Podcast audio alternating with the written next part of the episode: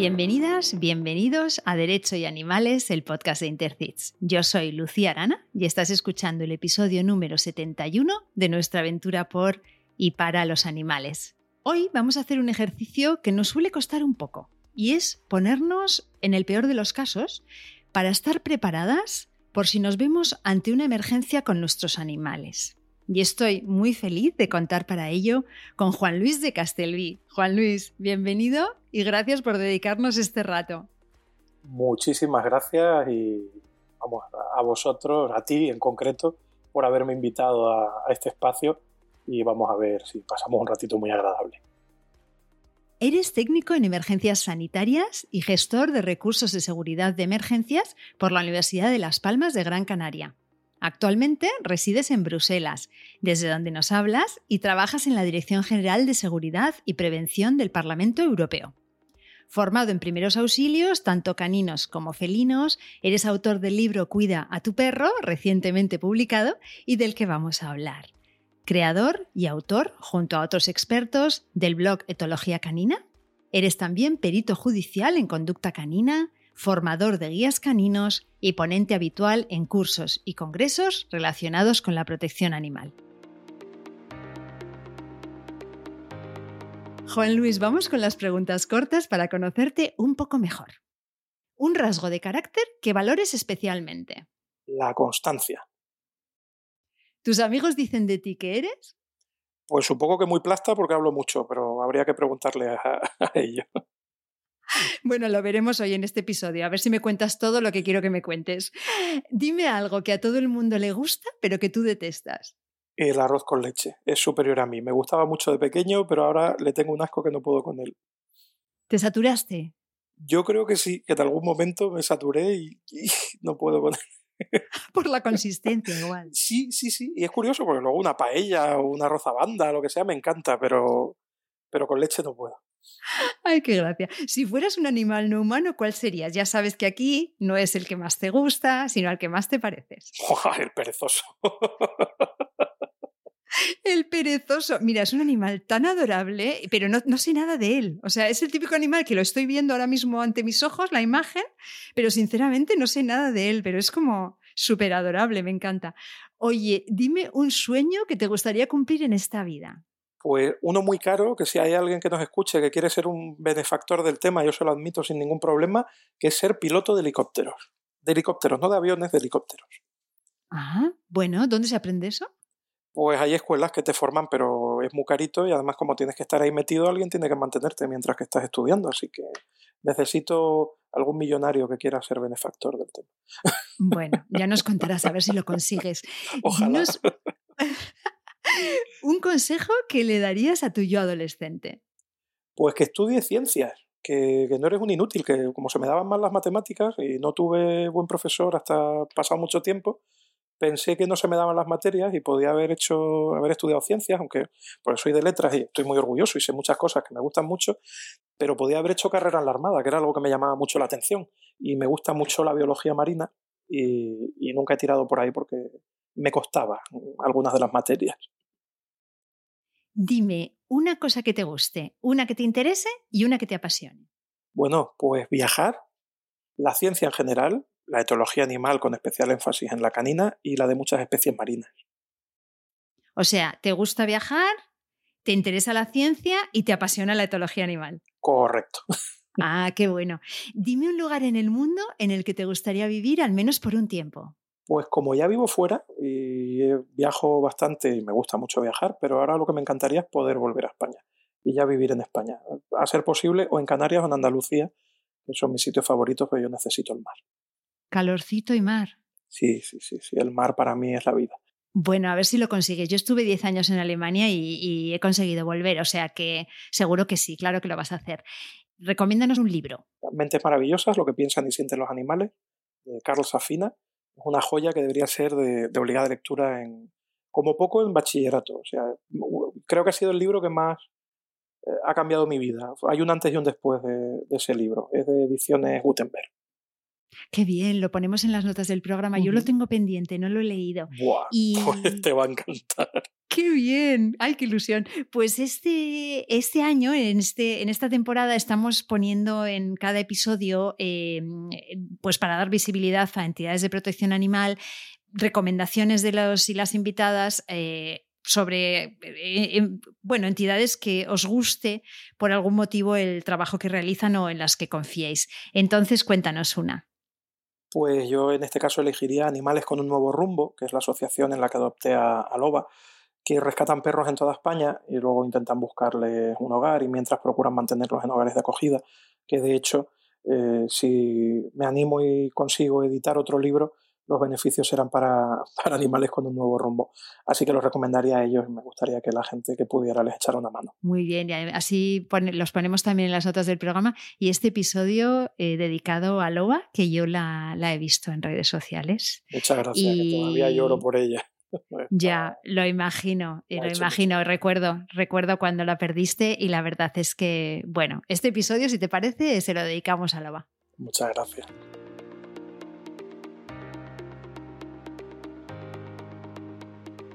Juan Luis, antes de meternos de lleno en el tema animal, me gustaría que nos cuentes en qué consiste tu trabajo en el Parlamento Europeo y cómo nos tenemos que imaginar tu día a día allí en Bruselas.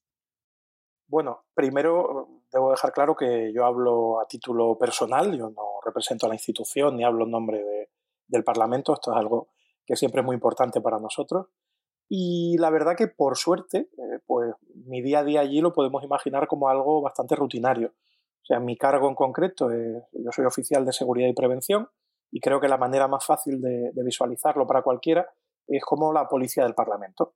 Igual que la Policía Nacional vigila el Congreso de los Diputados, pues nosotros protegemos el Parlamento Europeo en las tres sedes, tanto en Bruselas como Estrasburgo y Luxemburgo. Así que mi labor allí, pues de momento, salvo que pase a otra plaza en algún momento, no tiene nada que ver con mi faceta de, emergencias y protección animal, la verdad, pero, pero bueno, sigue siendo un trabajo muy interesante y, muy especial.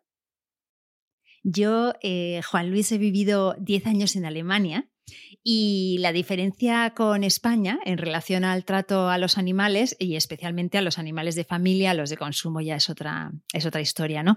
Pero los animales de familia es realmente abismal. ¿Tú dirías que pasa lo mismo con Bélgica? Oh, sí, sí, por supuesto. Sin duda en Bélgica puedes acceder a todo el transporte público con ello. Eh, no tienes pegas a la hora de alquilar una casa. De hecho, hace poquito, un par de años, reformaron la legislación para que nadie pudiera poner pegas al tema de alquilarte un piso porque tuvieras animales de compañía. Puedes entrar en la inmensa mayoría de tiendas, restaurantes, hoteles, eh, farmacias. Es muchísimo mejor para los perros, la verdad. De hecho, mm, el tema fundamental por el que me gustaba vivir allí mientras que mi perrita, mi, loba, vivía todavía era precisamente por ella, por el pedazo de calidad de vida que, que le da. Eh, ya sin perro, pues me tira más volverme a España, pero, pero allí la verdad que, que para tener animales es mucho más fácil. Puedes los espacios públicos, los parques, hay muchísimos parques donde puedes llevar a los perros, muchísimos parques donde puedes soltarlos sin, la correa, eh, trenes, metros, guaguas o, autobuses, tranvías, en todos puedes llevar al, perro. Eh, es otro mundo, por suerte. Y no entiendo por qué aquí pues simplemente no copiamos, que no hay que inventarse nada. Sí, ahí es de verdad un miembro más de la familia, pero de verdad, ¿no? No solamente así en teoría, sino en el día a día. Yo lo que, mm, lo que noto aquí y me, y me preocupa es que tenemos una escasa o, más bien nula regulación de las actividades que, realizamos con los perros. ¿no? O sea, por ejemplo, cualquiera puede tener un perro, esto es así, eh, pero también cualquiera puede llamarse a sí mismo educador, por ejemplo, y ponerse a contar pues barbaridades completamente desfasadas, bueno, de hecho todavía salen hasta en la tele, a las familias o incluso eh, se pueden poner a realizar intervenciones con animales. Me gustaría saber qué opinas tú respecto a esto. Pues básicamente tengo la misma opinión. Eh, por desgracia, salvo alguna excepción, tenemos un montón de guías caninos de parque de perros, que, llama un amigo, que a menudo basan sus comentarios profesionales, entre comillas, este profesionales, pues los programas de César Millán y y del sucedáneo español que, tenemos por aquí, que lamentablemente el otro día descubrí que se sigue emitiendo. Y sin la necesaria regulación, pues cualquiera efectivamente se puede llamar a sí mismo como mejor le parezca y opinar en cualquier foro, desde redes sociales hasta parques de perros. Así que a día de hoy es cosa de las personas que conviven con animales tratar de informarse lo mejor, lo mejor posible a la hora de ir a un profesional, precisamente para evitar caer en malas manos. Por desgracia también hay un exceso de pensamiento tipo, yo sé mucho de perros porque he tenido toda la vida perros en la familia, así que digamos que aquí está este sesgo de confirmación, ¿no? Cuando tú estás en un espacio en el que sea, me da lo mismo en Twitter o en el parque de, de perros o en un parque cualquiera donde hayas podido soltar a tu perro y das con alguien que defiende las mismas teorías que tú heredaste de tu abuelo o de tu padre, que probablemente estén ya desfasadas, pues claro, automáticamente asume, precisamente como digo, por el, sesgo de confirmación, este debe ser un buen profesional porque dice exactamente lo mismo que opino yo, ¿cómo va a estar equivocado, no? Y si te fías de esa persona, pues a lo mejor generas una serie de problemas en tu perro que, no tenías antes o que no ibas a tener si hubiera buscado a alguien con, con alguna garantía, digamos. Qué bueno eso que dices, ¿eh? De verdad, yo hay dos frases que siempre digo que me hacen temblar. Una de ellas es eh, he tenido perro toda la vida y la otra es eh, amo a los animales. O sea, la frase amo a los animales es una frase que yo digo, uy, uy, uy, uy mejor empieza por respetarlos y luego ya hablaremos de amor, que no hace falta, ¿eh? y la otra terrible es la de esto siempre se ha hecho así. Esto siempre se ha hecho así, es el enemigo de, de todo, de, de cualquier avance. Entonces, bueno, pues pues así nos va, por desgracia. Exacto, exacto. Y cuéntanos, ¿cómo es que das el salto de la seguridad en el ámbito humano, digamos, a la seguridad animal?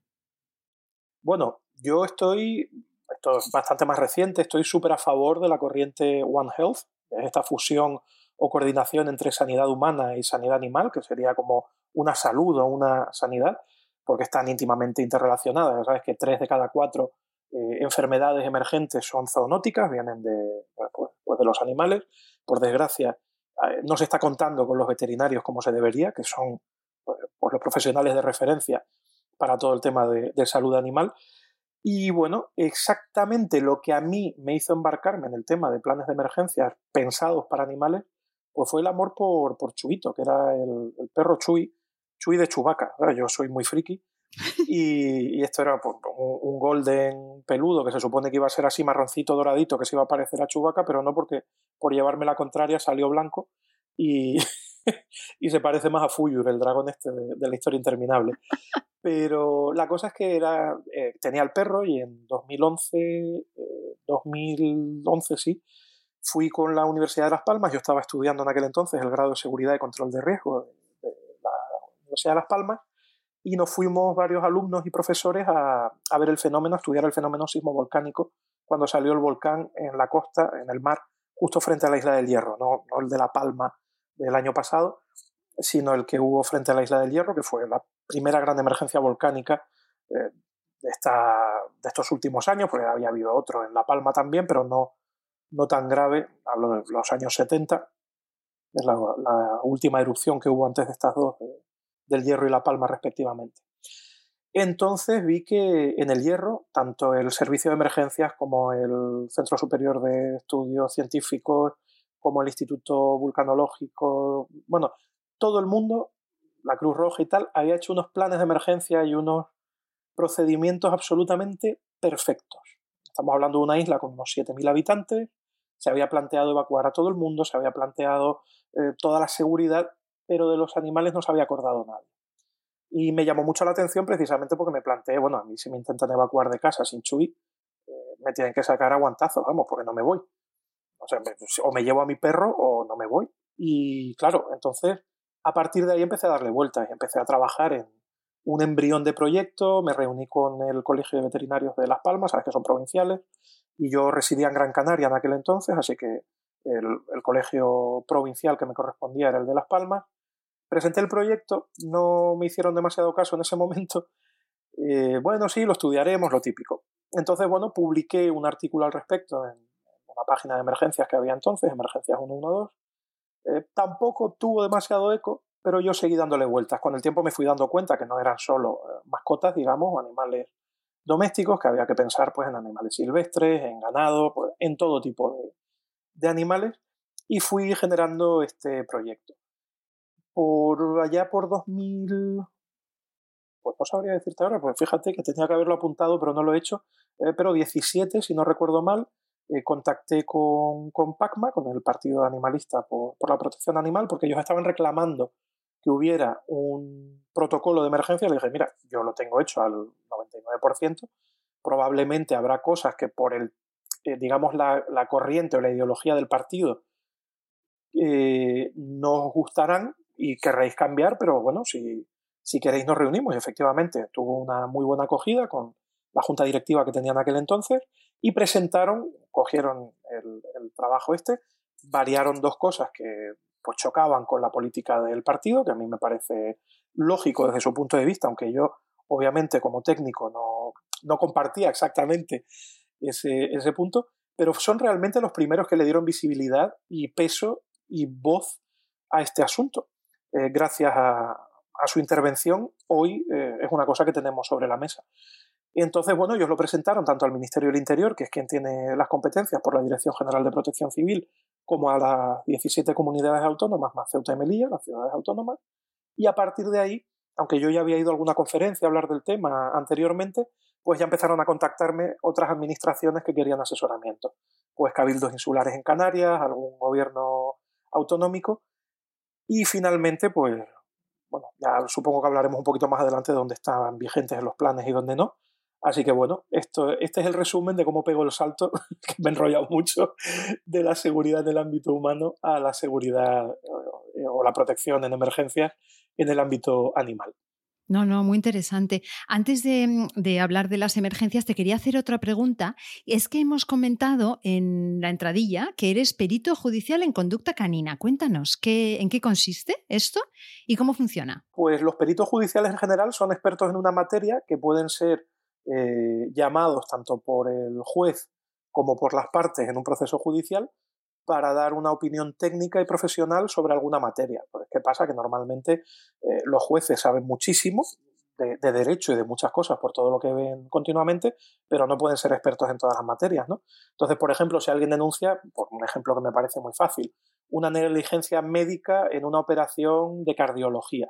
Pues hombre, el médico es el que sabe, el juez puede tener unas nociones, pero no puede discutir el criterio médico de un cardiólogo.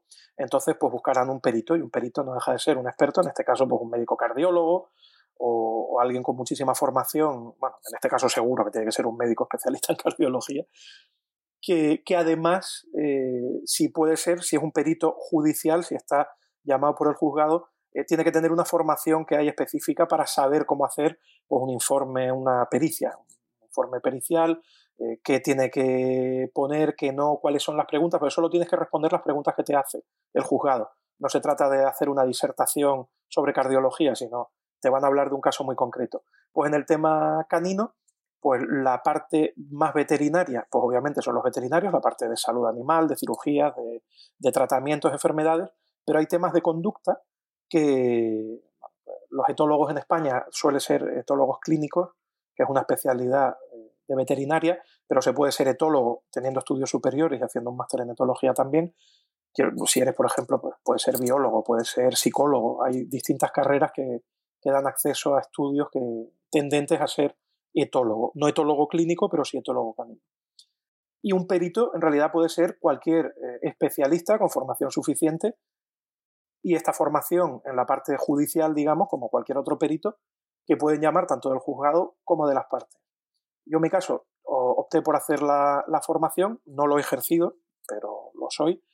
quiero decir que no me he puesto en las listas de los juzgados y tampoco he contactado con abogados por si alguien me quiere llamar como perito de parte, pero en principio, pues probablemente sea una cosa que en el futuro eh, tenga bastante salida, porque si, por ejemplo, tú llevas tu perro a un adiestramiento, un entrenamiento, y resulta que luego hay un incidente en el que se ve metido el perro, imagínate que pues, un mordisco, y se supone que tú, según el adiestramiento que has recibido, el perro tenía que obedecer, no obedecer, pues a lo mejor quieres denunciar porque piensas que hay una negligencia en el, en el entrenamiento, o ha habido un incidente en el que ha habido un accidente entre perros y niños, y alguien denuncia, y tú tienes que, quieres demostrar en el juicio que no, que tu perro está bien educado, que no es un problema, que fue que se le echaron encima o que le hicieron daño, una serie de distintas circunstancias que cualquiera que viva o trabaje con perros conoce.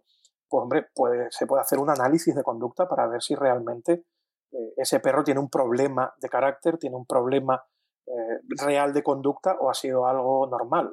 que, que alguien se caiga con 90 kilos sobre un perro que tiene un problema de cadera y se caiga sobre la cadera del perro, al perro le duela y su reacción sea dar un mordisco, eh, uno, no, no ensañarse con nadie, pues francamente a mí no me parece que tenga ningún problema de conducta. Me parece una reacción natural que un humano también podría haber tenido dando un guantazo, un puñetazo o un cabezazo o lo que sea. Y, poder demostrar eso, pues lo puede hacer un profesional. Si las partes no quieren creerse o el juez no sabe nada de perros y no, no puede fiarse de lo que le dicen las partes. Entonces, en un momento dado que se llame un perito en conducta canina, sea un veterinario especializado en etología u otro profesional con formación suficiente, pues me parece algo bastante interesante y bastante importante. Lo es muy interesante y desde luego ojalá, ¿verdad? En el futuro sea algo muy habitual y algo con lo que los perros puedan, puedan contar. Vamos a hablar entonces de, emergencias. Desde Intercit siempre mm, eh, reiteramos y bueno, hemos enviado nuestras aportaciones al Ministerio del Interior.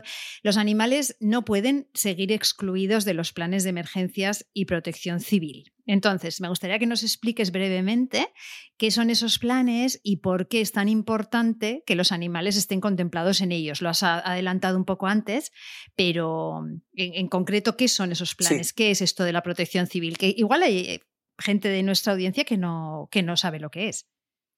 Efectivamente, es probable. Si, no está uno metido en este mundo de las emergencias, pues se tiene una noción muy ligera normalmente. Así que voy a intentar explicarlo del mejor modo posible. Interrúmpeme en cualquier momento eh, si crees que me estoy enrollando, que hay que aclarar algo. Pero bueno, la protección civil eh, no deja de ser una ley que tenemos de, 2015, la anterior era de, del 81, 81 del 80. Bueno, como ya tenemos la 2015 me voy olvidando del anterior, pero hemos estado demasiados años con, con la ley de protección civil de los 80 y actualmente tenemos una que está vigente de 2015 que lo que hace es decidir o definir, mejor dicho, cuáles son, qué son emergencias, qué son catástrofes, qué son eh, los casos en los que la protección civil tiene que entrar a formar parte. Y protección civil es coordinación. No se trata de crear nuevos servicios, se trata de coordinar los existentes. La protección civil, en resumen, es coordinación del personal de seguridad de emergencias y de los recursos de seguridad de emergencias. Entonces, claro, si hubiera, ahora se estrella un autobús, yo, yo que soy canario digo guagua, pero tengo que pensar en la audiencia más grande, y se estrella un autobús con 60 personas. Eso es un incidente de múltiples víctimas. Eso ya puede ser una emergencia, puede ser una catástrofe, según las definiciones, porque supera los recursos disponibles.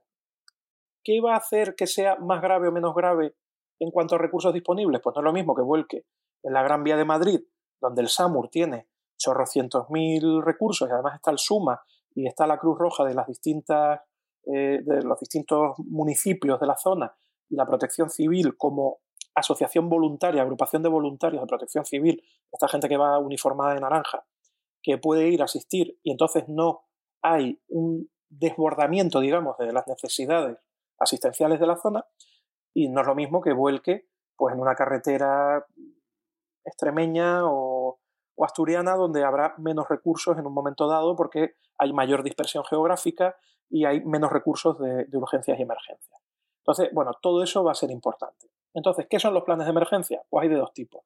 Planes territoriales de emergencia, que es la norma, y el protocolo, los procedimientos que dictan qué hacer a nivel general cuando hay una emergencia se llama emergencia de protección civil, en una comunidad autónoma, normalmente, bueno, en un territorio determinado.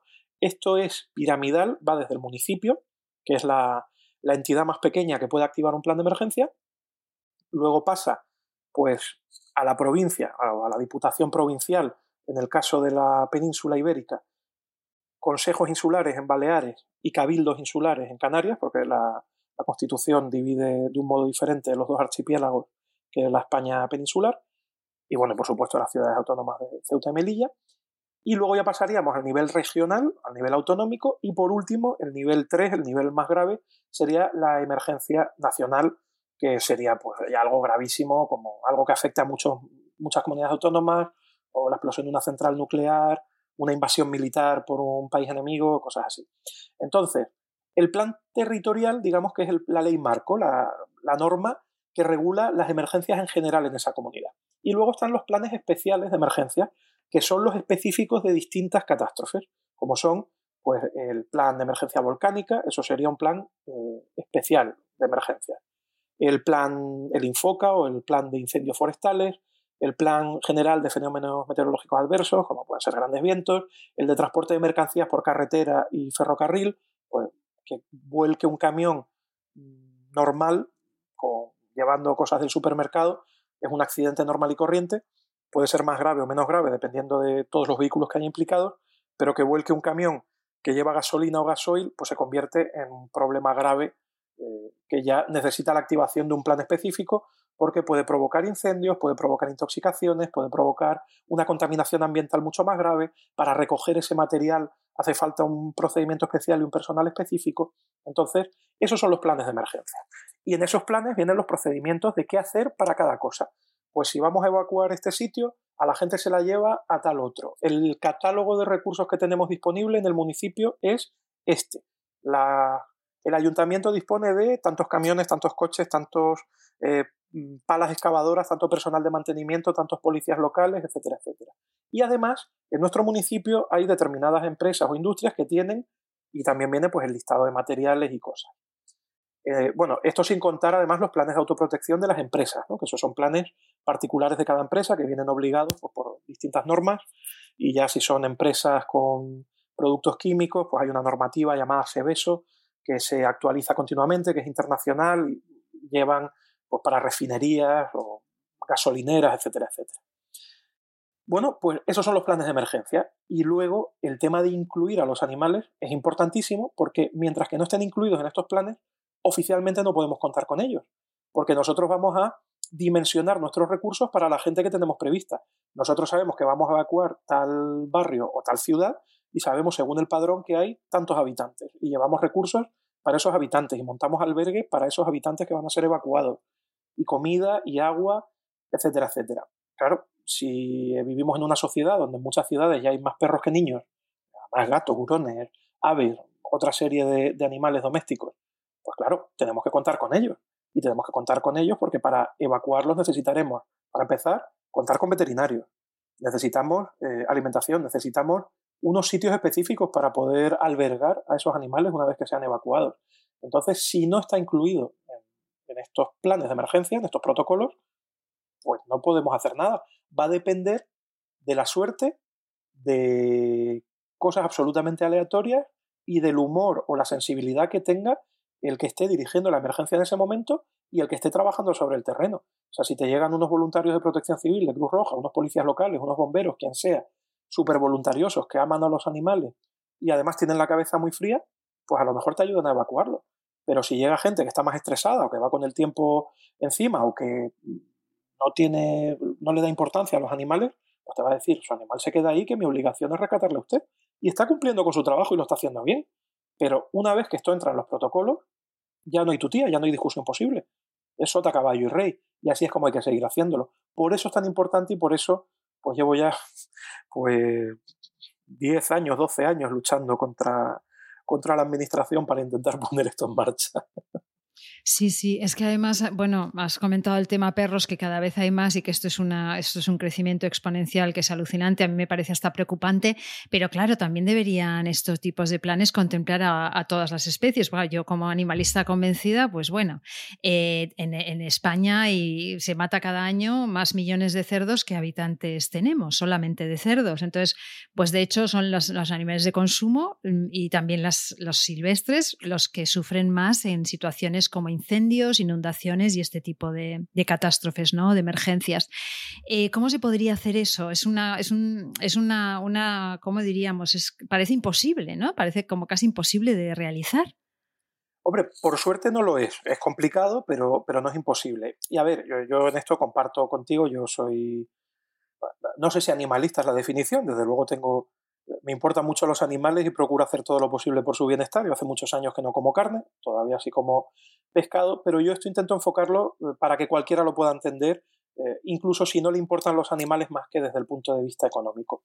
Entonces, por un lado, todos los animales de producción, digamos, de consumo, todos los que van a terminar en un matadero para, para bien o para mal, eh, pueden tener un tipo de evacuación porque lo que está claro es que por desgracia van a terminar muriendo, pero lo que no queremos es que mueran sufriendo. Es, horroroso que vayan a morir ahogados, quemados vivos o, asfixiados por el humo. ¿no? Si fuera un, incendio forestal, inundaciones, lo, que sea, puede haber distintos tipos de catástrofes y en todas su muerte es bastante espantosa. Entonces, bueno, incluso las aseguradoras, que les puede salir mucho más barato evacuar esos animales eh, ya sea al matadero o ya sea a, zonas que se monten temporalmente, que tener que pagar indemnizaciones porque, porque mueran atrozmente. Porque vamos, las últimas riadas del Ebro, pues en La Rioja hubo pérdidas que en los primeros días se estimaban solo en animales muertos más de 50 millones de euros. Bueno, pues si eso lo tienen que pagar las aseguradoras, pues si a lo mejor con 100.000 o 500.000 eh, cumplen con toda la evacuación y se ahorran 45 millones de euros o 49 y medio. Quiero decir que que incluso la gente que aborrezca a los animales o le importen un pito, solo se los quiera comer, puede ver que evacuarlos tiene ventajas.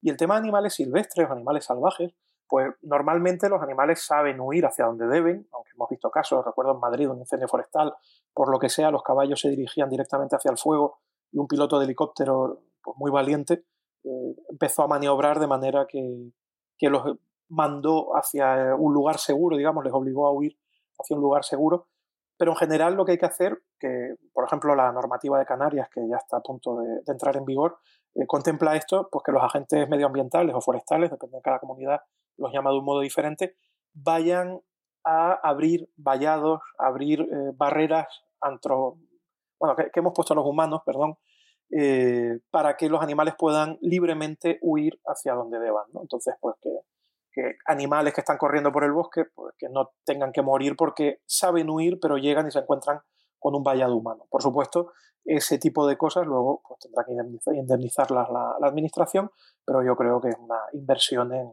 biodiversidad, en bienestar de los animales y que no tiene, no tiene sentido negarse.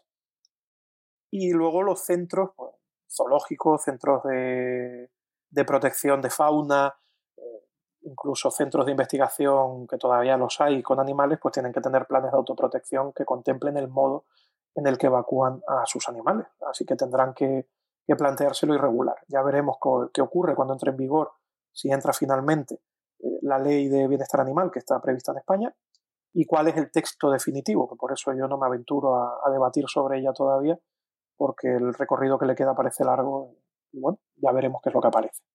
Sí, sí, lo veremos, lo veremos. Eh, vamos a hablar del libro. Eh, el libro se titula Cuida a tu perro. Y te centras en nuestros compañeros caninos, que me parece que son tus favoritos, creo que los míos también. Eh, ¿Cómo surge la idea de escribirlo?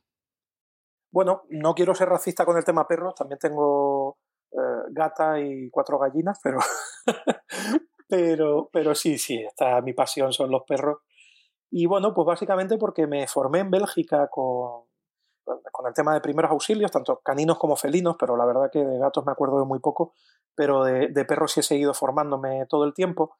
Y pasaban dos cosas. Una, que buscabas información en, Internet o en cualquier sitio y veías que había 40 opiniones diferentes sobre el mismo tema.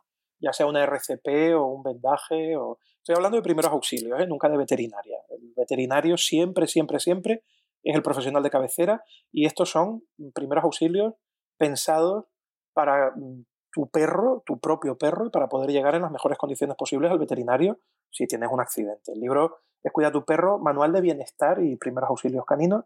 Entonces son consejos de cuidado normal, desde cómo cepillarlo, cortarle las uñas, eh, etcétera, etcétera, hasta luego, si, pues si no queda más remedio, por desgracia te pasa algo, pues cómo curar una herida, cómo hacer un vendaje, cómo hacer una reanimación cardiopulmonar, cómo desobstruir la vía aérea si tu perro se atraganta, cómo hacer que pueda respirar de nuevo para llegar con el perro al, veterinario luego, que será quien tenga que, tratarlo, por supuesto. Entonces, bueno, eh, encontré eso, que había una disparidad de criterios y por otro lado, que si yo quería dar un curso, pues no tenía ningún manual que mereciera la pena. Luego he encontrado que, había, hay en español otro editado de perros y gatos, eh, pero ese doy mi palabra de honor que lo descubrí después de haber publicado este, pero aún así creo que son dos libros muy diferentes. Y, bueno, eh, por ahí salió la cosa. Eh, como te decía antes, yo soy súper partidario de esta corriente de One Health. Y entonces el libro está basado precisamente, casi todos los hallazgos de primeros auxilios que se usan en animales vienen de las directrices que hay en primeros auxilios humanos, de lo que soy instructor hace muchos años, yo soy técnico de emergencias sanitarias, trabajé muchos años en, España en, el servicio de emergencias, en el servicio de urgencias canario, antes de irme a Bruselas cuando aprobé la oposición allí. Y, bueno, pues me pareció que era una buena cosa hacer el manual. Y por otro lado, pues como me parece que yo no me he inventado nada, pues me pareció que era feo ganar dinero con esto para mí, para mí esto es una opinión totalmente personal, y opté por buscar asociaciones a las que darle los beneficios que me corresponden a mí por el libro. Y bueno, y hablaremos de ellas un poquito más adelante. Pero vamos, que no me llevo un duro, que de hecho, como se suele decir, yo palmo pasta con este libro, porque entre que compras el material, compras la cámara para las fotos, el tiempo que inviertes, la formación, tal, bueno, que al final te cuesta dinero, aunque hayas haya sido con, con una campaña de crowdfunding o micromecenazgo, que, que digamos la edición en sí no me ha costado nada, pero el libro un poquito sí. Y, es activismo, ¿no? Sí, sí, yo creo que sí, que es devolver un poquito. Para mí los perros son muy importantes, todos los animales en general, pero los perros en particular. Y me parecía que era una cosa bonita. Y el libro incluye además para guías caninos y policías, militares, gente de protección civil que trabaje con perros, la adaptación a España de las guías de... Hay unos cursos que se llaman TCCC, que es Tactical Combat Casualty Care, que digamos que son cursos de sanidad militar y luego tienen adaptaciones a la policía. Son, porque los primeros auxilios en una zona de combate, o en tirador activo, en un atentado terrorista, por desgracia tenemos muchos en Europa, no son los mismos que, en una situación normal, no son los mismos que te hace la Cruz Roja si te caes en la calle y vienen a atenderte. Entonces hay una versión para perros. Entonces también está incluida en el libro. Entonces para gente que trabaja con perros en la policía o en el ejército o que trabajan haciendo búsqueda y rescate, de protección civil y tal, pues viene esta parte que también es muy interesante. Entonces creo que es un libro bastante novedoso. Como este, no hay ningún otro. Qué bueno, también podemos poner, si quieres, el enlace al otro que has comentado. Yo creo que no hay suficientes libros de esto, nunca hay suficiente. Está muy bien que haya variedad y podemos ponerla en las notas del programa. ¿Has mencionado? Por supuesto, te lo busco luego y te lo, te lo mando porque, claro, hasta que no acabé con el mío no quise verlo. porque lo descubrí cuando estaba acabando y digo, bueno, hasta que no esté editado completamente el mío, no, no puedo leerlo porque no quería intoxicarme, digamos, en nada o, copiar nada que, ay, qué buena idea. No, yo he escrito el libro que yo creía que, necesitaba y que quería y, no quería salirme de ahí. Eh, pero, por supuesto, nunca, vamos, estoy seguro, el otro es de un veterinario, así que probablemente profundizará en cosas que obviamente yo no puedo tratar. Serán complementarios. Sí, sí, seguro, por eso. Así que me parece muy buena idea y será, será un placer, claro que sí. Qué bien, pues has comentado lo de la campaña de micromecenazgo, que fue una, un éxito y que todos los beneficios van destinados a la entidad Héroes de Cuatro Patas. Aquí tengo que recomendar nuestro episodio 49, que tuvimos a Rosa Chamorro, eh, y también a la Cátedra Animales y Sociedad de la Universidad Rey Juan Carlos, donde ambos hemos colaborado. ¿Por qué eliges estas entidades? Bueno, me parece que hacen una labor preciosa. Eh, yo con Héroes de Cuatro Patas no había tenido contacto, pero sí los seguía y sabía lo que hacen. Y bueno, por, defecto profesional, pues le tengo cariño, porque claro, dan en adopción a los perros de, la policía, de la Guardia Civil, del Ejército. Y me parecía muy importante que pudieran tener el dinero que necesitan para sufragar los gastos de. Porque muchas veces ellos cogen perros que han estado trabajando y que no tienen la socialización habitual de un perro eh, doméstico, digamos, y tienen que trabajar con ellos, y hay gastos veterinarios, gastos de comida. Entonces me parecía muy importante poder colaborar con ellos de este modo y espero que se venda mucho el libro, no solo por mi ego, sino porque ellos reciban cuanto más dinero mejor. Y luego la cátedra, bueno, porque bueno, los dos conocemos a Nuria Máximo, su, directora, que es una persona maravillosa, que hace muchísimo por los animales también. Y creo que tienen unos programas muy bonitos de, temas de terapia animal que obviamente también necesitan financiación y bueno, pues espero, no sé si será mucho o poco lo que dará el libro, pero lo que dé, si puede ayudar a algún programa de este tipo y ayudar tanto a animales como a personas, porque con ellos tengo la certeza de que los perros de terapia, los perros de asistencia, están eh, siendo absolutamente bien tratados, que no son nada explotados, que eh, tienen horarios decentes, que no se permite que nadie abuse de ellos. Entonces, bueno, pues me parece que eran dos entidades de tantas otras que ojalá, ojalá pudiera Ojalá yo fuera Arturo Pérez Reverte o Stephen King y vendiera bestsellers que dieran millones y pudiera ayudar a todo el mundo, pero tenía que elegir a alguien y fueron ellos dos. Cuando seas Stephen King, espero que nos des otra entrevista, Juan Luis. Sí, eh, si eh, escribo algo como El cementerio de animales, no va a ser agradable. Bueno, pero Stephen King tiene un libro muy bueno también que, enseña a escribir, ¿no? Es un, que no es, no es de terror. Y bueno, seguro que escribes todo tipo de cosas. Tú, sobre todo, no te olvides de nosotros. Oye, Juan Luis, aparte de, de los consejos generales que das en el libro sobre la importancia de saber si puedes o no convivir con un perro, que yo siempre digo que a veces la decisión de no tener perro es la decisión más amorosa que uno puede hacer. Me gustó especialmente eh, la recomendación de tener una mochila preparada por si necesitamos ser evacuadas con nuestros compañeros. ¿no? Yo em, te digo la verdad que nunca lo había pensado y, de verdad que tengo, seguramente tengo las cosas en casa, pero en diferentes sitios separados y, y, no todas juntas, ¿no? Y la verdad es que desde que lo leí, ahora que me acabo de mudar, eh, es un tema que, bueno, que lo estoy preparando, ¿no? Entonces, cuéntanos así brevemente, pero tampoco queremos hacer ningún, o sea, muchos spoilers del libro porque queremos que la gente lo lea, pero un poco qué debería contener esa mochila. Sí, sí, es que te iba a decir algo así como eso, oye, que viene del libro, que la gente lo compre y, claro. y que lo vea. No, no, pero sí vamos a decir algo. Lo importante es que esto es un tema que también vale para humanos, o sea, puedes tener tu mochila de catástrofes preparadas y, si pasa algo. Pero hay una cosa que sí me gustaría eh, contar, que me parece importante antes de hablar de lo que puede contener o no la, mochila. Y esto es algo que hablé, bueno, pues cuando, cuando, el volcán de La Palma me invitaron a Espejo Público en Antena 3, precisamente para hablar de esto, de que hay que llevarse, que debemos tener preparado. Si tienes que irte en cinco minutos, me decían ellos, ¿no? Porque claro, evacuaron a la gente con cierta premura, porque un volcán como un terremoto es algo muy inesperado.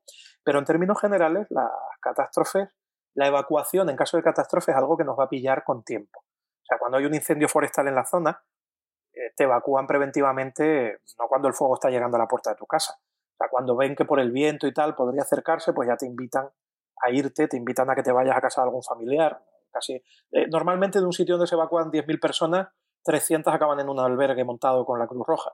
El resto han conseguido casas de familiares, de amigos, segundas residencias, porque es una cosa temporal. Entonces, salvo, insisto, eso, un volcán que decida entrar en erupción de repente, sin ningún aviso, que es raro, siempre hay algún avisillo, pero bueno, o un terremoto, que es una de las catástrofes que todavía no podemos prever con, antelación, eh, normalmente vamos a tener tiempo.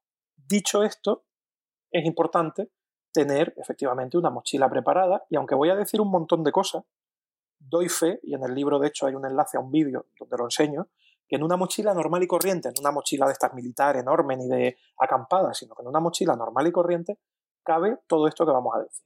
Entonces, una de las cosas, la más importante probablemente sea o el original o una copia sellada de la documentación del perro, incluyendo seguro, historial veterinario y si es un PPP, si todavía está vigente la ley de perros potencialmente peligrosos eh, ese día, pues la licencia de, perro PPP una dosis de desparasitación. Suelen ser mensuales, pero si tienes que ponerle pipete pastillas, como al evacuar no sabes cuándo vas a volver, pues que lleve puesto un collar antipulgas y llevarte al menos una pipeta y una pastilla por si hay que ponérselas mientras que estás fuera. Todo esto es con la idea de que sales corriendo y no vas a estar buscando, mientras que te evacúan, eh, una farmacia de guardia o un veterinario de guardia si te faltan cosas. Es mejor llevarlas que luego ya al día siguiente o al otro seguro que hay tiempo para encontrar eh, lo que necesites medicación de cualquier tratamiento que tenga, al menos para una semana. Si le estás dando pastillas, antiinflamatorios o un tratamiento de cualquier cosa que tenga, obviamente necesitas llevar, por lo menos para ser autosuficiente, autosuficiente perdón, una semana. Pienso, comida, para 72 horas al menos. Claro, depende del tamaño del perro y el tamaño del pienso, pero tienes que llevar comida al menos para tres días. Si puedes hasta una semana, pues muchísimo mejor. Eh, pero claro, insisto, si tienes un pastor alemán de 45 kilos, ya llevar pienso para tres días puede ser bastante peso. Entonces no es lo mismo que llevarte un chihuahua. Pues, y, tengo de los dos tipos en casa, chihuahua y pastor alemán, así que sé, lo que digo. Agua para dos o tres días, lo mismo. Seguro que va a haber agua, porque por suerte, pues en España, raro es el sitio que no tiene eh, acceso a todos los servicios mínimos, pero bueno, durante una catástrofe no sabemos lo que va a pasar, pues por lo menos llevar agua para dos o tres días es importante. bebedero y comedero para ponerle la comida y el agua al perro, los hay plegables que no te ocupan absolutamente nada y son impermeables. Esto que debería llevarlo puesto, collar con la placa con su nombre, persona de contacto y teléfono y su correa. Aunque nuestro perro no use nunca bozal, hay que llevar siempre un bozal, hay que tener un bozal, porque se puede asustar, puede resultar herido y entonces se convierte en un peligro, así que hay que, hay que llevar un bozal. Eh, los recomendables son del tipo Baskerville, que permite comer, beber y respirar perfectamente con el bozal puesto, pero bueno, si es de emergencia, pues lo que tengamos en ese momento. No lo va a llevar puesto todo el rato, pero si pasara algo y hay que ponérselo, pues mejor que sea un buen bozal, no uno de estos de velcro que le dificulta respirar bien, si hace calor va a ser un problema y bueno, no, no son los mejores. Un botiquín adaptado al perro, el botiquín mínimo se ve, eh, está descrito en el libro, eh, es muy sencillo, pero bueno, y ocupa muy poquito espacio. Hay que llevar, por supuesto, bolsas para sus cacas. Y bueno, yo recomiendo siempre una toalla del tipo estas de las que venden en tiendas de deportes que se secan muy rápido, que parecen la gamuza del coche, porque te sirven tanto para sacar al perro, secar al perro si, si se moja, como para hacerle una camita, si no tiene nada más cómodo, la doblas y si está seca se puede tumbar encima. Y una manta térmica, que las compras en la farmacia, estas que parecen de astronauta, que son plateadas por un lado y doradas por otro, porque si hiciera mucho frío, eso ayuda muy bien a entrar en calor. Y bueno, si ya podemos, pues algún juguete o premio del perro, que lleve un chaleco reflectante, que los hay para perros, o un collar o un arnés que sea reflectante o que tenga luces. Eh, bueno, y hay algunas cositas más que, bueno, que ya se explican con más detalle en el libro para no enrollarme demasiado, que son secundarias a esto, pero que nos pueden ayudar también. Estabas diciendo antes que mm, las personas no quieren elegir entre salvarse ellas, bueno, que tú no te hubieras ido sin, tu chubito, eh, sin, eh, no queremos elegir entre salvarnos o dejar atrás a nuestra familia no humana, ¿no? Entonces, eh, esto lo hemos visto, por ejemplo, recientemente y de hecho, bueno, hemos visto imágenes y fotos que, han dado la vuelta al mundo y que nos han llegado al alma en, la guerra de Ucrania, por ejemplo, ¿no? Como la gente se ha llevado a sus animales eh, en brazos o como, o como hacía falta, ¿no?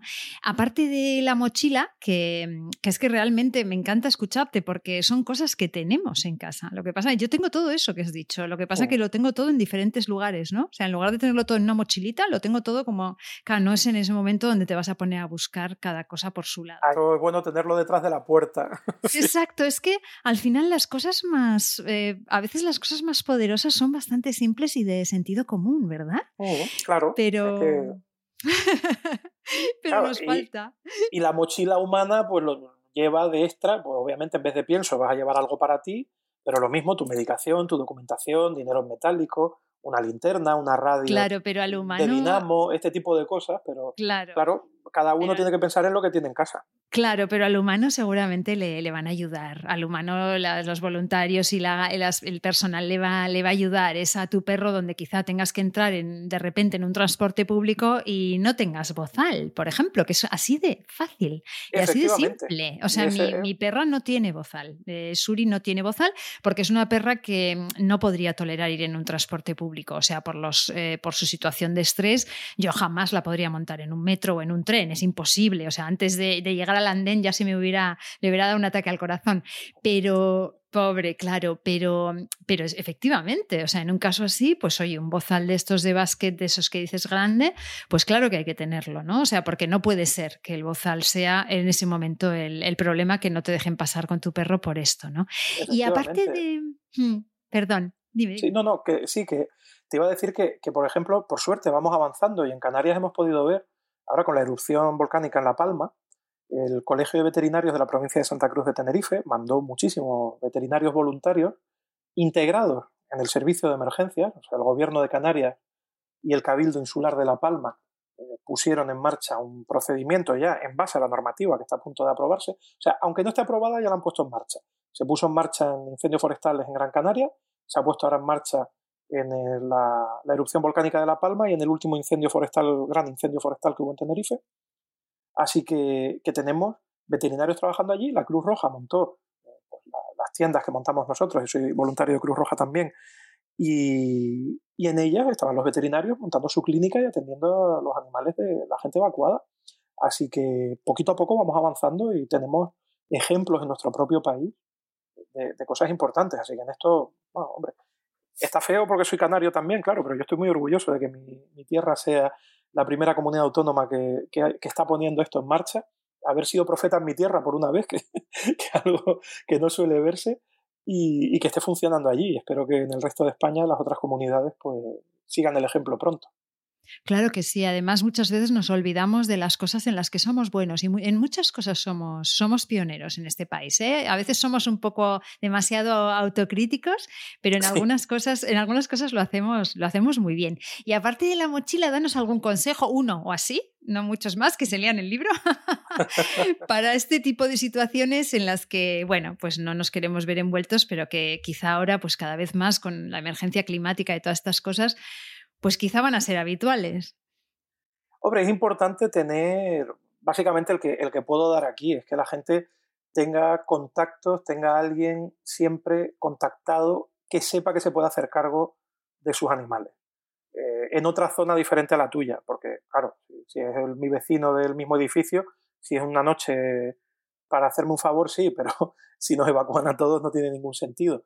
Pero algún familiar, algún amigo, alguien con quien tenemos confianza que viva en otro barrio, en otra zona, y que si pasara algo así sabemos que le podemos dejar al perro, aunque sea temporalmente, al perro, el gato, el, animal que sea, y tener una lista de gente a la que recurrir, y tener una lista de profesionales veterinarios, de albergues, de las zonas por donde nos movemos, también si vamos de vacaciones a algún sitio, pues lo mismo, antes de ir, mirar ya qué veterinario hay por la zona, eh, tener uno o dos al menos anotados de la zona donde vamos a estar de vacaciones, etcétera, etcétera. Es que, claro, es muy complejo y depende de cada caso en concreto el, tener que plantearte cada idea. Por eso, esos planes de emergencia y esos protocolos son tan importantes, porque dicen qué hacer, cómo y con quién en cada sitio y en cada circunstancia.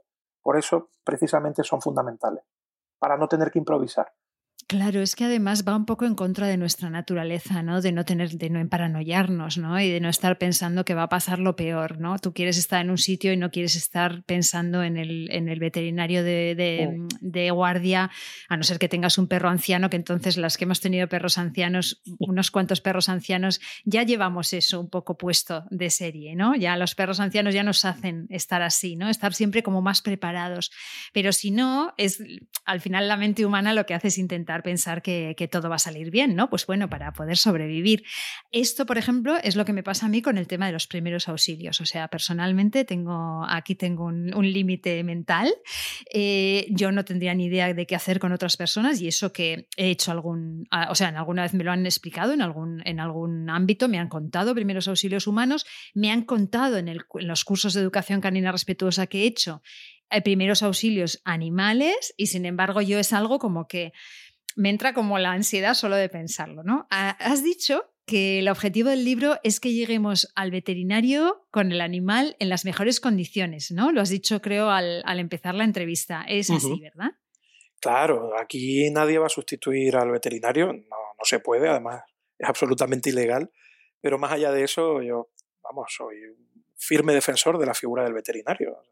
Son los profesionales absolutamente imprescindibles en todo el tema de bienestar animal y, en muchísimas más facetas. Pero bueno, por suerte ya empezamos a verlos en más sitios, aunque la administración no los tenga en cuenta tanto como sería deseable. Solo hay que ver todos los comités de expertos del coronavirus, que apenas hemos visto veterinarios, cuando son los primeros expertos que deberían estar allí. Pero bueno. Entonces, claro, de esto se trata simple y llanamente de primeros auxilios, del mismo modo que enseñamos primeros auxilios humanos y nadie tiene que ser médico para hacer una, lo que conocemos como la maniobra de Heimlich, ¿no? la desobstrucción de vía aérea, todas las compresiones abdominales para alguien que se ha atragantado, o hacer una reanimación cardiopulmonar básica, o poner un apósito en una herida y un vendaje. Pues de eso se trata, enseñar cómo hacer esas cositas para luego poder ir al veterinario, que sea el veterinario quien atienda al animal. O sea, bueno, yo estoy seguro de que los veterinarios van a agradecer que el animal no, eche, no llegue hecho un guiñapo, si lo han atropellado, que lo lleves meneándolo de cualquier manera, y, sino que apliques las cuatro técnicas que se explican en el libro para hacer estas cosas bien. Vamos, de hecho, hay muchos veterinarios y veterinarias que, que han comprado el libro en preventa y que con los que tengo muchísima relación en redes sociales y, y agradecen la labor, así que voy con toda la tranquilidad del mundo, solo hay no ha habido ninguna incidencia en este aspecto, no creo que nadie vea su terreno pisado ni, ni nada por el estilo, son simple y llanamente primeros auxilios. Al contrario, al contrario, efectivamente. Al final es trabajar ambos en, eh, a favor de, la, del bienestar del animal en ese caso, ¿no? Y, ambos en tirar de, la misma, eh, hacia el misma, en la misma dirección, o sea, es remar en la misma dirección. Hay una cosa que, que siempre dices que es que la prevención es clave, ¿no? Y es clave en todo, o sea, en medicina humana, en veterinaria y en todo en la vida. Yo tengo una pregunta que, mm, eh, a ver, a ver qué, te parece, pero yo tengo, yo tengo mis problemas con, con, el tema de los animales cautivos y demás, ¿no? tengo, estoy ahí con todas mis, mis movidas mentales de, con el tema de las mascotas y demás. Entonces, desde hace un, tiempo a esta parte lo llevo mal, ¿no? Entonces, yo digo, ¿cómo prevenir sin limitar, ¿no? Más aún la vida de, de unos perros que ya van amarrados a una correa, ya viven cautivos, prácticamente no pueden hacer nada de lo que les correspondería como especie. Estoy hablando especialmente, eh, Juan Luis, de perros urbanos, ¿eh? en entorno urbano. Sí, sí, sí. Entonces, ¿cómo, cómo, cómo, cómo prevenir sin limitar todavía más? ¿no? Porque es que realmente si el perro no le puede pasar nada, es que al final no podrá hacer nada, ¿no? Porque, oye, si te vas por el bosque y se mete a hacer las cosas que hace mi podenca, mm, los riesgos son es un poco destroyer, es un poco loca. bueno, vamos, vamos por partes porque el riesgo cero no existe y, aquí hay cosas, cosas importantes para comentar. Por un lado, antes de nada, respecto a lo que hablábamos anteriormente, la, otra pregunta, tú has tenido la oportunidad de leer el libro precisamente antes de esta entrevista y, bueno, yo creo que tú ves que, al veterinario se le menciona cada dos por tres.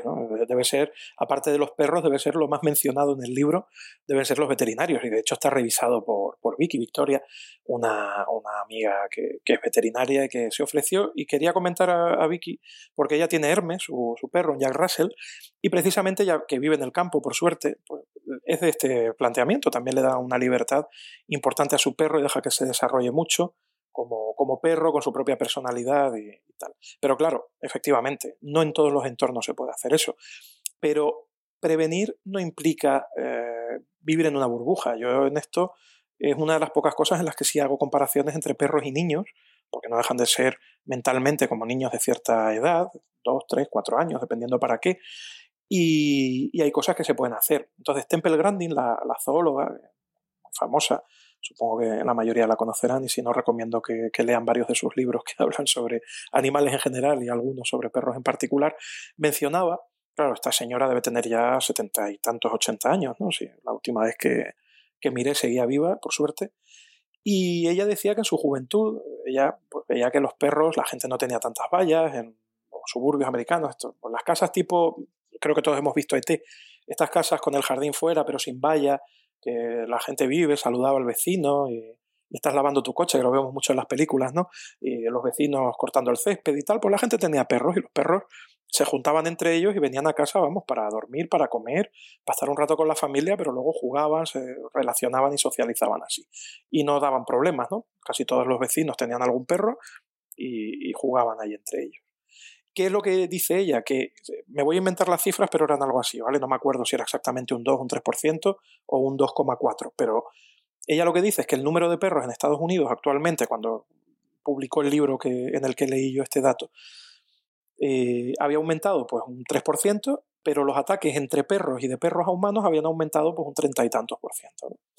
Y ella lo asimilaba a esta política de correas y vallas. Y es verdad, eh, tenemos tan limitados a los perros que es un problemón. Y darles libertad no implica ir al parque de perros y soltarlo, que el perro haga lo que le dé la gana, empieza a abusar de, todos los otros animales que se encuentra allí. Y, ah, está jugando, está socializando. No, hijo mío, tu perro está sojuzgando al mío y lo tiene panza arriba, cogiéndole el cuello. Agárralo, por, por favor, tienes que educarlo. Entonces, prevención es educar al perro. Educarlo, por desgracia, porque necesita ciertas órdenes que deben cumplir siempre que sea posible, como puede ser un junto, un aquí, para cuando lo suelte, si hay algún riesgo, pues que viene coche, viene, hay tráfico, o viene un niño en bicicleta y si todavía no sabes si tu perro es apto o no. Bueno, todo esto, claro, si lo llevas suelto, en un sitio donde se pueda llevar suelto, pero si llega un imponderable, cualquier cosa que no esperas, pues poder controlar al perro. Pero, por ejemplo, tienes una casa grande con piscina y el perro está siempre suelto. Pues prevención es poner una valla en la piscina que solo se abra cuando tú estés presente y en vez de escaleras tener una rampa de acceso, por ejemplo. De modo que si el perro cae al agua, cuando tú no estás pendiente, no se va a ahogar, sino que va a poder salir sin ningún problema. Eso es prevención y no necesariamente tienes que castrar eh, los instintos del perro o la libertad del perro. Quiero decir, no es que le pongas una estaca y una cadena en tu jardín para que no se acerque a la piscina. O sea, bloquea la piscina, no bloquees el resto de su ambiente. Y a la piscina va contigo cuando pueda. Lo mismo, ir a una playa donde anidan aves, que te piden que no sueltes al perro. Pues si tu perro está bien educado y puedes estar en la orilla, pues genial. Pero si tu perro, eh, tú no te has molestado en educarlo y corre a molestar a esos, esas aves que están anidando y se va a comer los huevos o le va a dar un infarto al pobre pajarito que está empollando, pues evidentemente el problema es tuyo. Pero si previenes eso, con educación, muchas veces, la mayor parte de las veces será con educación, llámalo entrenamiento, adiestramiento, como quieras, pues ya estás dándole muchísima vida al perro, muchísima libertad, lo puedes llevar a muchísimos más sitios sin eh, imponerle eh, esa vida a veces de castigo que llevan los pobres, ¿no? De todo el día encerrados en casa y luego paseos por, por la acera, hacer pies en un árbol y volver, ¿no? Entonces, bueno, son cositas que puedes ir mejorando, pero casi todo se basa en la educación y en ver dónde están los riesgos e intentar poner soluciones para eliminar esas vulnerabilidades sin afectar al perro. Muy interesante lo que dices, sí, sí, y anticiparnos, ¿no? Conocer al individuo que tenemos en casa, saber cuáles son sus impulsos prevalentes y que quizá nuestro estilo de vida no es eh, apto para ese tipo de animal y, de esa manera, bueno, a veces eh, no tiene tanto que ver con el, lo que tienes que hacer con el perro como con el entorno en el que metes al perro, ¿no? Efectivamente, ah, me ha gustado mucho lo de la lo de la valla de la piscina, eso es, o pues eso, ¿no? Es que el perro me ha robado la pizza de encima de la mesa de la mesita del comedor pues ¿qué pinta la pizza encima de la mesita del comedor? Es que igual te tienes que anticipar porque en el mundo del perro coger algo que está ahí de comer es algo perfectamente natural y, que cualquier perro sano y en su sano juicio haría, ¿no? O sea, no hacerlo es como un perro inhibido y completamente... Entonces, me parece muy, muy interesante lo que, lo que has dicho, ¿no? Me gusta. es em, que Jane Donaldson en el choque de culturas hablaba mucho de esto y pone un ejemplo que era súper gráfico. El de ver la tele. No, y el de que te lleven unos extraterrestres a su planeta y te pongan en una casa ideal con todas tus necesidades cubiertas, pero sin, y tú no sabes qué puedes hacer, que no. no. Entonces, claro, es que cercenar las conductas naturales del perro sistemáticamente, pues a veces tu perro ladra, pues si tienes un perro pastor, un perro guardián, pastor alemán o, o un belga malinois o cualquiera de este estilo, y cada vez que ladra porque está protegiendo la casa, tú le obligas a que no, o sea, puedes educarlo y puedes asegurarte de que intentar que minimizar las molestias, en general, sobre todo para los vecinos. Pero ¿qué esperabas? Hay perros que tienen una tendencia a la protección o a ladrar o a vocalizar. Por eso, como el que se sorprenda porque un husky ladre o intente vocalizar o aúlle, ¿no? Pues chico, haber adoptado otro. Están 24 horas al día callados y, cuando eh, eh, hacen, oh, ya estamos, cállate, cállate. es, tremendo, es tremendo, madre mía. Juan Luis, para poder atender a un perro en un momento de emergencia mm, hay que tener pues ciertas cualidades, ¿no? Entre ellas, pues la templanza, mm, porque realmente podemos empeorar las cosas y estresar más al animal. Además, un animal que es, bueno, que es una esponja de nuestras emociones, ¿no? Esa osmosis emocional que se contagian de todo. Entonces, ¿tú crees que cualquiera puede administrar estos primeros auxilios? Sí, claro que sí. Lo que pasa es que hay que hacer esto, como dice mi, mi amiga compañera, y que tiene un apartado en el libro, Patricia Moya, eh, tienes que aprender también a hacer tu propia gestión emocional, porque efectivamente, si tú estás muy nervioso, a menudo los veterinarios te piden que salgas de la consulta porque estás poniendo tú más nervioso al perro, ¿no? O como está contigo, pues intentan envalentonarse más de lo, de lo adecuado para que lo puedan tratar, digamos. Entonces sí, pero con un poquito de, de autodominio, tú lo que tienes que plantearte es, ¿es mi perro? Soy yo quien está a su lado y soy la única persona, soy, soy la persona responsable. Y a mí esto me hace gracia, porque mi madre, por ejemplo, se marea mucho con la sangre, y de hecho se desmaya. Cuando éramos chicos, ella era capaz de llevarnos sangrando hasta el consultorio que había entonces, ¿no? hasta, hasta el consultorio médico, y una vez que llegaba ya el médico, el enfermero, quien fuese, nos estaba atendiendo, ya se podía desmayar tranquila. Y se desmayaba, ¿eh? Eso sería yo. Eso sería yo pero ella cumplía con su responsabilidad materna de llevarnos hasta alguien que nos pudiera atender. Pues con esto pasa lo mismo. Luego te desmayas, pero hasta que hayas hecho lo que tienes que hacer o llegues al veterinario, tienes que cumplir como una campeona, como un campeón sin, sin género de duda. Es buenísimo, me encanta. Pero efectivamente, claro, si sabes hacerlo y si de alguna manera estás empoderada diciendo esto yo lo sé hacer, yo sé limpiar esta herida o yo sé ah, esto lo sé hacer, entonces seguramente tampoco te vas a poner tan nervioso. Al final es como todo. Claro, es un poco como lo de los protocolos. Sota, caballo y rey, ya sabemos lo que tenemos que hacer. Oye, pues ya he leído, he visto las fotos y los vídeos de lo que tenía que hacer en este caso. Pues creo que pues sabré hacerlo. Y, aunque no lo hagas divinamente, algo harás. Por lo menos ya sabes que tienes el conocimiento. Te paras un momento, respiras hondo y seguro que eres capaz de aplicarlo. Y si no, te vas a la estantería y coges el libro. Sí, ¿sabes a qué me recuerda a mí esto? A un curso que hice yo de, mm, defensa personal para mujeres. Y salí de allí pensando, mira, qué gracia. O sea, eh, era de estas cosas que dices, bueno, no sé, yo eh, salí pensando que realmente tendría alguna posibilidad frente a un armario ropero de, metro noventa, ¿no? Pero al final es un poco esto, ¿eh? Es un poco eh, estar un poco, estar empoderadas, ¿no? A todos nos va a doler en el mismo sitio, ya te lo digo yo. O sea que, que da lo mismo que mido un metro noventa o un metro sesenta, así que... Hay que saber apuntar. Ahí está. Juan Luis, em, hay una cosa que yo también he vivido yo, y yo estoy segura de que tú también, cuando se produce una emergencia, recuerdo concretamente un tema de, no, me, acuerdo si, creo que era un incendio, eh, muchas personas queremos ayudar, pero muchas veces lo hacemos de forma un poco desorganizada y creamos más problemas que soluciones. Me estoy refiriendo concretamente a un tema de una protectora de animales en la que se colapsaba la, entrada, las carreteras estaban colapsadas y casi no podía pasar la, gente que tenía que ayudar porque había tanta gente que se había lanzado allí por el tema de las redes sociales. ¿eh? Me refiero a ese tipo de situación. ¿Qué consejo nos darías a aquellos que queremos proteger a los animales, pero queremos hacerlo bien? A todos los voluntarios, porque el voluntariado caótico es una de las cosas más peligrosas que hay en una emergencia, porque lo que hace es ponerte en riesgo a ti y a todos los que van a tener que ir a ayudarte y de traer recursos que deberían estar atendiendo la emergencia y tienen que ir a buscarte a ti. Así que una de las opciones que es muy útil, muy práctica, es que vayan en grupo y se den de alta, se, se apunten en la agrupación de protección civil de su municipio, que se formen como cualquier voluntario y del mismo modo que una vez dentro de la agrupación hay voluntarios de protección civil que se dedican a las comunicaciones, otros a apoyar a la policía local, otros a apoyar a los bomberos, otros a la parte sanitaria, eh, pues estos son voluntarios que se encargarían precisamente del tema de animales. Todo esto en, comunidades que, no como Canarias, que lo tiene ya regulado, que no tengan todavía normativas sobre los planes de emergencia para animales. Y también contactar con los colegios de veterinarios para ver qué agrupaciones de voluntarios tienen ellos para estos casos, para integrarse con ellos como auxiliares de, estos veterinarios y poder ayudarles, pero a través del colegio veterinario. Pero lo importante es que siempre tienen que estar asociados de algún modo con un seguro de responsabilidad civil y coordinados con el servicio de emergencias. Tú no te puedes presentar allí sin que sepan quién eres y porque además no sabes ni cómo funcionan, ni qué rango tienen los bomberos, ni qué competencias, ni la policía, ni los sanitarios, ni quién manda, ni quién no manda. Si tú estás por ahí dando vueltas como un pollo sin cabeza, pues no tiene, no tiene ningún sentido, con perdón por la expresión de, del pollo. Expresión especista. Sí, pero ya lo siento, son cosas que todavía está uno intentando cambiar. Nos salen sin querer.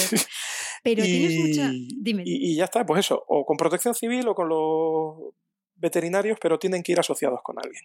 Es que no hay, no hay otra opción. Es que organizadas y organizados somos imparables, ¿eh? Es, una pasada, pero es así en todo, ¿eh? En todo. Organizadas eh, somos imparables. Bueno, Juan Luis, pues ya tenemos que ir cerrando y para acabar el programa tenemos los 30 segundos de oro, que son 30 segundos para dar el mensaje que tú quieras. Tus 30 segundos empiezan ya.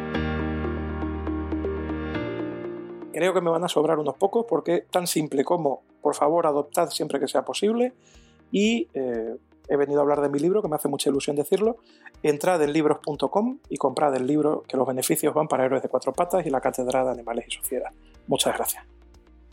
Muchas gracias a ti, Juan Luis. Ponemos el enlace en las notas del programa. Gracias por este ratito, ha sido súper interesante y gracias por tu labor. Un fuerte abrazo. Uno de vuelta y muchas gracias por haberme invitado. Pues hasta aquí un nuevo episodio de Derecho y Animales en el que nos hemos centrado en nuestros compañeros perros, tan cercanos a nosotros y tan incomprendidos a la vez. Ojalá llegue el día en que consigamos respetarlos como se merecen, a ellos y a todos los animales.